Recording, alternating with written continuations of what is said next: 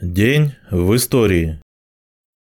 3 декабря 1898 года родился Михаил Ильич Кошкин, советский конструктор, создатель легендарного танка Т-34, лучшего танка Второй мировой.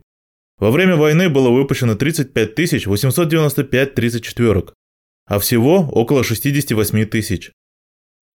3 декабря 1917 года СНК обратился с воззванием ко всем трудящимся мусульманам России и Востока, в котором говорилось «Товарищи, братья, великий клич освобождения, данной русской революции, подхватывается всеми трудящимися Запада и Востока.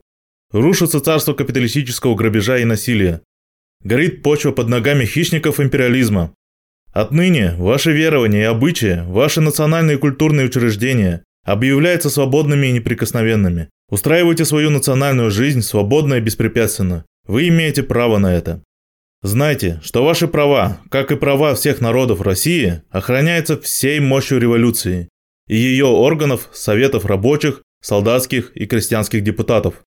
В Уфе с 20 ноября 1917 года по 11 января 1918 года прошло заседание Национального совета на котором был принят проект Конституции национально-культурной автономии мусульман тюрко-татар внутренней России и Сибири и положение об управлении духовно-религиозными и культурно-национальными делами.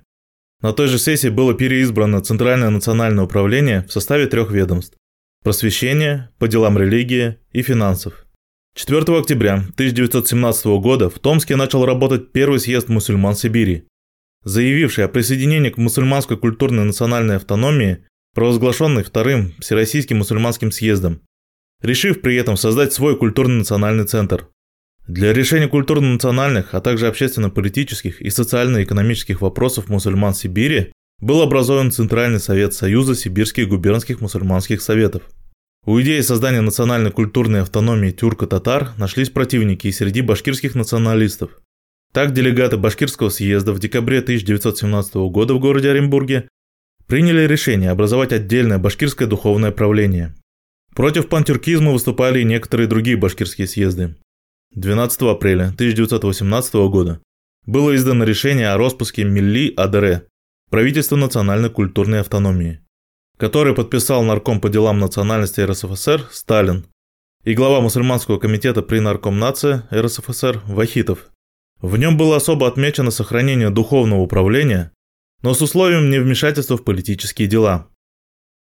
3 декабря 1917 года в Брест-Литовске открываются переговоры о перемирии между Россией и центральноевропейскими державами Германией, Австро-Венгрией, Болгарией и Турцией.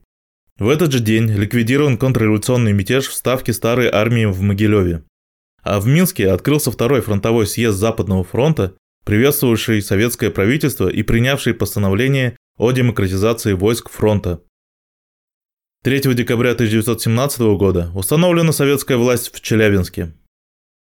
3 декабря 1919 года основными вопросами второго дня 8 Всероссийской конференции РКПБ стали вопросы об Украине, советском правительстве и обеспечении топливом.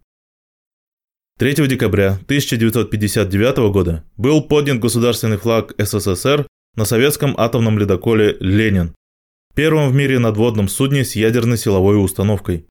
Судно было заложено в 1956 году на судостроительном заводе имени Марти в Ленинграде. Спущен на воду 5 декабря 1957 года.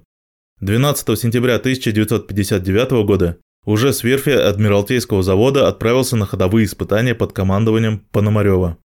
3 декабря 1959 года на корабле был поднят флаг СССР, ознаменовав начало новой вехи в гражданском судостроении СССР. С 1960 года ледокол в составе Мурманского морского пароходства. Благодаря большой мощности энергетической установки и высокой автономности, ледокол уже в первой навигации показал прекрасную работоспособность. Применение атомного ледокола позволило существенно продлить срок навигации. В 1966 году по результатам эксплуатации было принято решение заменить старую, трехреакторную атомную пару производящую установку на более совершенную двухреакторную. Только за первые 6 лет эксплуатации ледокол прошел свыше 82 тысяч морских миль и самостоятельно провел более 400 судов. Ледокол «Ленин» проработал 30 лет и был выведен из эксплуатации и поставлен на вечную стоянку в Мурманске. В 2005 году корабль решили сделать музеем, который открылся в 2008 году. 3 декабря 1965 года в СССР произведен запуск космической ракеты с автономной межпланетной станции Луна-8 с целью комплексного испытания систем станций на всех этапах полета и прилунения. 3 декабря 1966 года, к 25-летию разгрома гитлеровских войск под Москвой, в Александровский сад к стене Московского Кремля с 41 километра Ленинградского шоссе был перенесен прах неизвестного солдата. 8 мая 1967 года здесь был открыт мемориальный памятник «Могила неизвестного солдата». Над ней загорелся вечный огонь славы, зажженный от вечного огня на Марсовом поле в Ленинграде. Таким был день, 3 декабря, в истории.